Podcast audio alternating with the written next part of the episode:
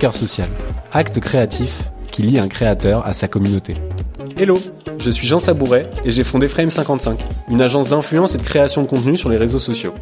Avec Marqueur Social, on discute avec des créateurs et des communicants qui influencent Internet. J'avais envie de mieux comprendre comment ils s'y prennent pour créer un contenu pertinent et impactant pour leurs audiences, et surtout comment ils racontent leurs histoires afin de toujours réussir à capter l'attention. Si vous aussi c'est un sujet qui vous intéresse, vous êtes au bon endroit, bienvenue dans Marqueur Social.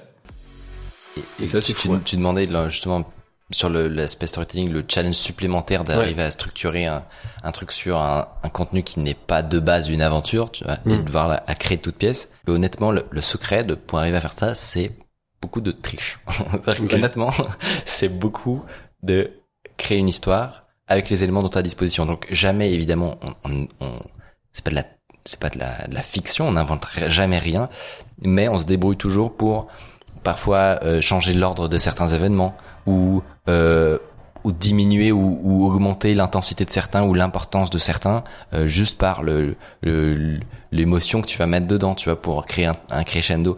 Donc c'est honnêtement c'est quand même pas mal de de maquillage pour transformer des faits bien réels en une histoire qui à ses codes euh, parce que le bah, évidemment le réel ne ressemble pas à une bonne histoire mmh. et donc euh, tu dois tu dois aller la transformer comme de la pâte à modeler et donc t'as un, un exemple euh, factuel d'un truc où tu euh, t'es dit bon là si je le présente vraiment comme je l'ai fait peut-être sur une une de tes vidéos qui est sortie ou une série qui est sortie ouais. si tu tu t'es dit si je le présente vraiment comme ça s'est passé ça va être chiant à mourir par contre si je le twist bah, je, je, je, je, ne change pas l'histoire c'est à dire que je, je mens pas mais je le rends intéressant. Eh ben, c'est constamment ça. C'est-à-dire que sur le, c'est constamment ça. Par exemple, sur la durée des choses. C'est-à-dire que dans une vidéo, il peut y avoir euh, 80% de la vidéo qui en réalité correspond à 5% du temps et de l'énergie que nous on a mis à faire un projet. Tu vois. Mmh. Euh, là, je prends l'exemple de la vidéo qu'on va sortir euh, bientôt, euh, qui s'appelle "J'ai failli aller en tôle à cause d'un site web.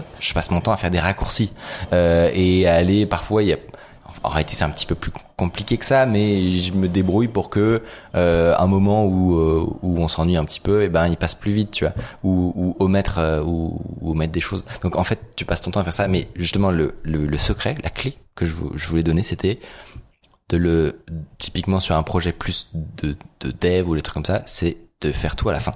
De faire de créer ton storytelling euh, parce que ça c'est un truc que je sais que tu fais. Ouais. Et je sais pas si, alors que tu faisais je sais pas si tu le fais encore. honnêtement si. Et tout le monde le honnêtement y a pas, je pense qu'il n'y a pas grand monde qui s'en doute.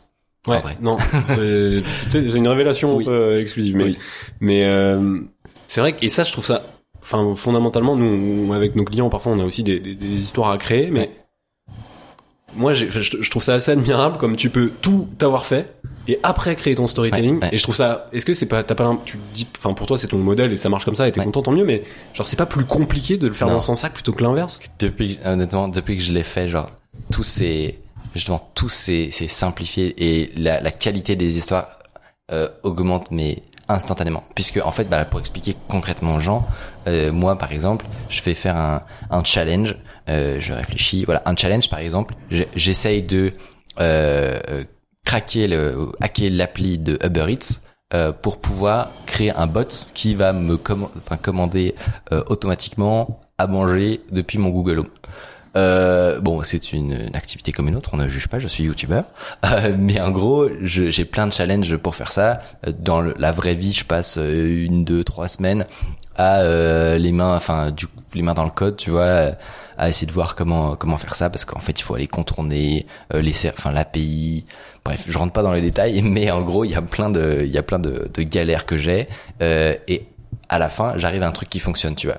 Alors petit 1, moi quand je suis en train de dev ou, de ou de créer un projet, j'ai pas que ça à foutre de prendre des notes et de et de d'écrire en parallèle. T'es concentré sur ce que tu fais et donc euh, ou de tourner, j'ai pas envie. J'ai même tourné, j'ai pas envie. C'est-à-dire que dans la Tu le fais quand même parfois? Parfois je, je mets une petite caméra ou un truc comme ça pour prendre 10 euh, 15 minutes de de plan d'illustration, tu vois, exactement. Mais euh, mais souvent même Mais par contre tu tu recordes tout le temps sur l'écran, j'imagine. Non, même, pas. pas. Souvent, je fais tous ces trucs là après coup. OK c'est vraiment full fake. Non mais honnêtement, je pense qu'il y a full fake dans dans la réalisation au, final, mais tu l'as quand même L'histoire est toujours réelle, mais le parfois quand je suis en train de travailler, en fait, je suis pas en train de travailler, c'est-à-dire que je suis euh, une semaine plus tard en train de faire de l'illustration, tu vois. Okay. Mon écran que je suis censé euh, enregistrer, parfois je fais totalement autre chose dans la vidéo. Personne ne le sait. si les gens ils font genre tu fais genre tu tapes des lignes de code pour tel projet en fait t'es juste en train d'écrire je suis sur mes mails, tu vois, ou, si les gens ils font pause dans la vidéo, ils voient un time lapse de code et tout, c'est pas le même code. C'est pas, il y a rien à voir. Mais en fait, on s'en fiche parce que le projet est bien réel. Quand si on publie du code, et ben, il- ce sera Il existe vraiment, ouais. Euh, et, euh, et, et le résultat, il, il est, il est là à la fin, tu vois. Oui, parce qu'en fait, tu, enfin, la distinction qu'il faut bien noter, je pense, c'est que tu fais pas une formation, tu n'apprends pas à quelqu'un à faire ce que tu veux faire. Non, non, je raconte une Tu histoire, racontes une histoire. d'un développeur Mm. qui a des problèmes euh, pour donner notamment aux gens envie de- d'en apprendre plus sur ce monde-là que moi j'adore. Ok. Et, euh, et donc, mais c'est la, la plus grosse clé, c'est que en fait, tu ne perds pas de temps à faire tout à la fin. Tu en gagnes énormément parce que tu as cette vision d'ensemble sur ok tiens bah j'ai interviewé cinq minutes euh, une personne à propos de tel sujet. Euh, là-dessus euh, je peux avec mon, ma vue d'ensemble de euh, Michael qui a, a- fini toutes ces aventures là je peux savoir ok bah là je peux aller prendre tel et tel élément. Ok on les laisse dans cet ordre là ça bon c'est pas si important je le vire.